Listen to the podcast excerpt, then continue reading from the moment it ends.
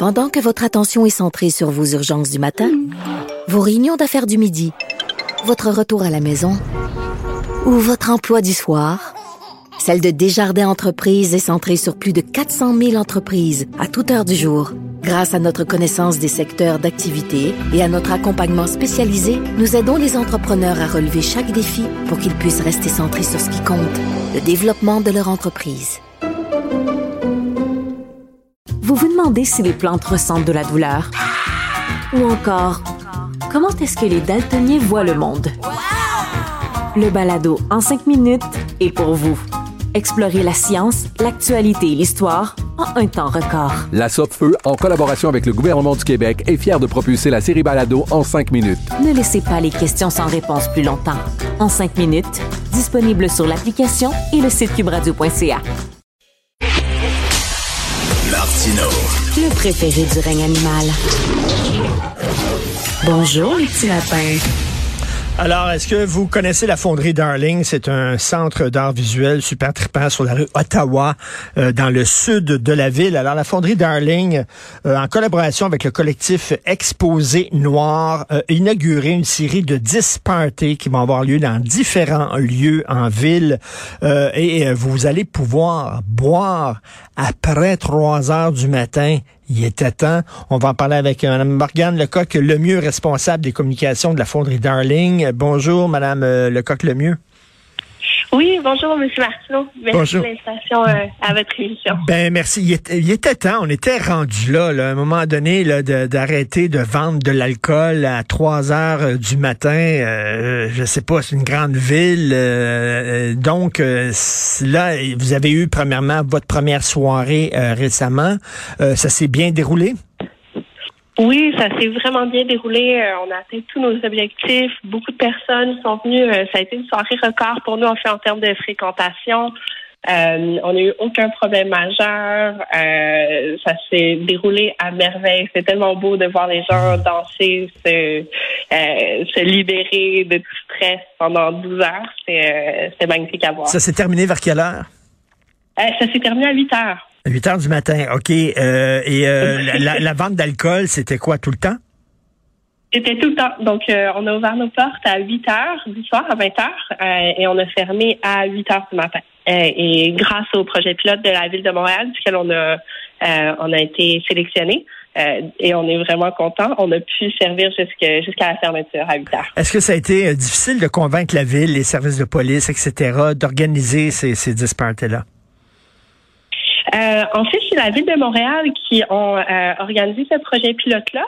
Euh, c'est un projet pilote qui vise justement à taper le terrain pour une prolongation peut-être plus encadrée de la vente d'alcool après trois heures. donc, on fait un, appel à projet au printemps, à l'automne, pardon, auquel on a, on a appliqué, puis on a été sélectionné pour, pour produire deux, euh, deux soirées du genre. Donc, projet pilote, c'est-à-dire qu'on va vérifier comment ça se passe, on va examiner ça, et si ça va bien dans les 10 parties, là, après ça, quoi, on va permettre ça à certains bars, à tous les bars dans la ville de Montréal. C'est quoi la suite des choses? Est-ce que vous êtes au courant? Euh, non, vraiment au courant, euh, mais je sais qu'ils souhaitent évaluer et encadrer, c'est encadrer la, prolongation des heures d'ouverture.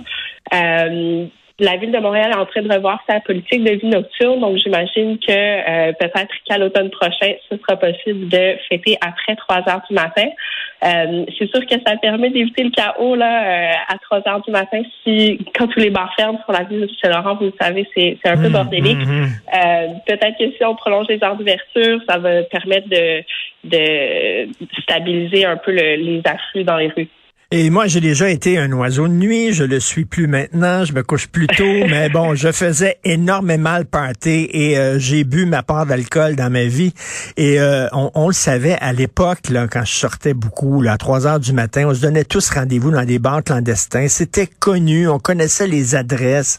On allait là. Il y avait de l'alcool. Il y avait, euh, il y avait de la drogue aussi. Puis tout ça. Veut dire, on continuait le party. Fait que vaut mieux le faire de façon légale qu'illégale. Mais exactement, et sécuritaire surtout. Euh, ce qui est bien avec le projet de pilote de la ville de Montréal, c'est qu'ils ont vraiment insisté euh, en fait pour avoir des politiques euh, sécuritaires. Par exemple, nous sur place, on, on, a eu la chance d'avoir euh, un organisme qui s'appelle GRIP, un organisme éducatif sans but lucratif qui fournit des informations sur les bonnes pratiques et la sécurité de dans la consommation de drogue. Il, il faisait même un dépistage euh, de drogue sur place pour s'assurer que s'il y avait de la drogue qui était consommée, c'était sécuritaire. Euh, il y avait également, euh, on a également suivi une formation offerte par la ville de Montréal qui s'appelle Commande un Angelo. Qui est une formation qui vise en fait à, réduire les, les l'harcèlement sexuel. donc, vous vraiment mieux organiser ces fêtes-là, encadrer la consommation d'alcool après trois heures du matin dans des environnements sécuritaires et, et bienveillants. Ça, ça commence à 20 heures, ces, ces fêtes-là, c'est ça? Euh, oui, c'est ça. Ben, les 10 parties sont, sont un peu différents. Nous, nos deux. Oui, c'est ça. Ben, parce que la ville de Montréal, en fait, on, on accordé euh, le, le, même euh, la même situation à 10, pour 10 parties. Euh, donc, ils sont tous un peu différents. Nous, ça commence à 20 h jusqu'à 8 h. par exemple, ce vendredi, il y en a un au Club Soda qui est de 10 h jusqu'à 8 h le matin. Euh, donc c'est ça varie euh, ça varie beaucoup. Et là les gens qui disent mettons ça commence à 20 heures là, de 20 heures à 3 heures du matin, tu as 7 heures pour ben, consommer de l'alcool, c'est assez. Il y a peut-être des gens qui vont dire pourquoi il faut continuer à consommer de l'alcool après 3 heures? Tu as eu 7 heures pour boire, c'est en masse là. Mais je veux dire, tout le monde est, différent. Il y a des gens qui, euh, qui sont plus des, des oiseaux nuits, comme vous l'avez dit, euh, qui vivent la nuit et de, de pouvoir offrir cette possibilité-là, euh, ça permet peut-être de balancer, comme vous avez dit, ça permet aussi d'encadrer cette consommation-là plutôt que de que ça se fasse dans des lieux qui sont clandestins ou, par exemple, à la maison, dans la bus. C'est mieux de le faire dans des lieux qui sont qui sont encadrés.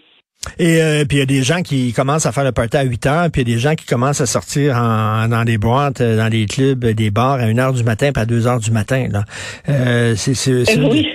Euh, et, écoutez, est-ce qu'il y a d'autres villes comme ça qui vous ont inspiré? Est-ce qu'il y a d'autres villes à travers le monde où on sert de l'alcool justement jusqu'aux petites heures du matin? Ben oui, en fait, en Europe, c'est quelque chose qui est plus qui est plus commun qu'en Amérique du Nord.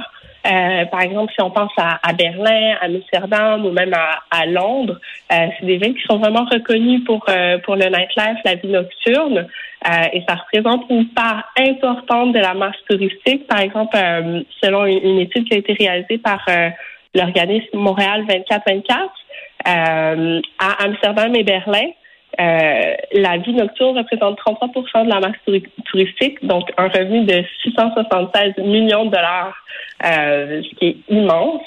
Euh, si on, on, peut s'imaginer que ça venait à Montréal, ce serait, euh, je pense que ce serait incroyable. Ce serait une première en Amérique du Nord. Ça nous permettrait vraiment de, de se démarquer. Ah oui, c'est ça. Pour convaincre la ville, hein, il n'y a rien de mieux que de leur dire, hey, ça va rapporter de l'argent. Follow de monnaie. Hein, ça parle de money talks, comme on dit en anglais. Fait qu'on leur dit, hey, voilà donc, vous allez faire énormément de profit en ville, 2,6, 2,26 milliards de dollars. Ah, OK, d'abord, on va le faire, on va le permettre. Euh, quels sont les ben, prochains bars qui vont Quels sont les prochains bars qui vont participer à ça, à l'aventure, vous disiez le, Club Soda? Euh, oui, ben il y a le Club Soda qui organise ce vendredi un événement euh, avec multi-partenaires. Je ne pourrais pas tous les, nommer, je ne les connais pas par cœur, mais je sais aussi que Tourisme Montréal, avec Montréal en Lumière, organise un, un événement du genre dans le cadre de la Nuit Blanche. Euh, donc, il y en a plein. La ville sont vraiment euh, chercher des intervenants qui, euh, qui avaient de l'expérience dans le domaine pour tâter le terrain et voir ce qui était possible. Puis c'est bien, hein, ça permet vraiment à la culture de, de rayonner, de rayonner plus loin. Ben ça, ça, permet de développer des publics et c'est vraiment important. Ben oui, puis une façon responsable de boire aussi. Euh, merci beaucoup. Donc, euh, c'est ce vendredi-ci à partir de 10 heures le soir au Club Soda. Il va y avoir après ça huit autres parties comme ça, projet pilote. Merci Morgane Lecoq, le euh, mieux oui, responsable. Et à la fonderie, le prochain, c'est le 11 février. venez nous voir. Ah oui, ben surtout c'est super la fun, la fonderie Darling. Moi, c'est un endroit que j'adore. Fonderie Darling, centre visuel. Merci beaucoup, Madame Lecoq, le mieux. Bonjour. Merci. Bonne journée. au revoir.